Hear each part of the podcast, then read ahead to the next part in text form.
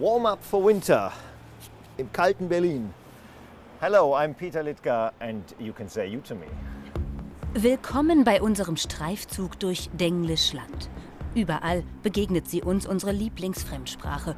Aber es kann auch nach hinten losgehen. Wie bei diesem Duft, dem Megamist.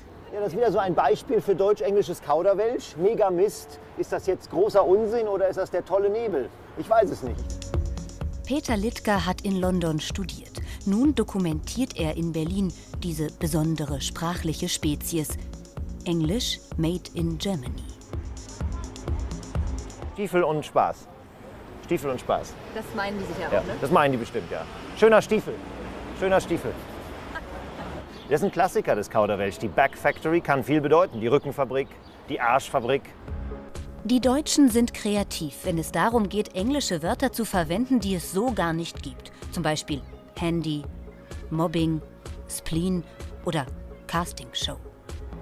Wir haben eine eigene Form des Englischen geprägt und prägen sie immer weiter und sprechen ähm, mittlerweile ein Kauderwelsch, das einem Muttersprachler nicht verstehen. Hallo, ich hätte gerne einen Schmusi. Yeah, a smoothie. Uh, which one? In Oh, hippen Englisch. Berliner Cafés kommt man mit Deutsch zuweilen nicht weit. Ein No-Go findet CDU-Politiker Spahn, die Sprache von Schiller und Goethe so zu verzwergen. Ich glaube, es ist überhaupt kein Problem, dass äh, wir mehr und mehr Englisch in Deutschland sprechen. Ein größeres Problem könnte sein, dass viele Deutsche das nicht können, nicht mithalten können, sich ausgeschlossen fühlen und dass wir einen Sprachgraben erleben. Und damit sollten wir uns vielleicht beschäftigen. Aber nicht damit, Englisch wie eine Seuche oder eine Krankheit zu behandeln, die man abschaffen kann. Warum wir nur Bahnhof verstehen, Lost in Train Station heißt sein neues Buch. Darin gelungene Werbung und weniger gelungene Warnungen, vermeintlich in Englisch. No Diving müsste das eigentlich heißen. Wir verstehen uns ja, wenn wir Mobbing sagen, wissen wir, was wir meinen. Oder wenn wir Shitstorm sagen oder all diese Wörter verwenden, die Pseudo-Anglizismen genannt werden.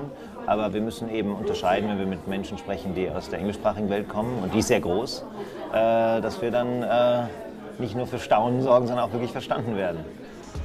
Aber internationaler Flair ist ja immer gut bis zum Schluss. Man kann einfach zu einem Supermarkt gehen, der ausgerechnet Penny heißt und bekommt Klopapier mit dem schönen Namen Happy End.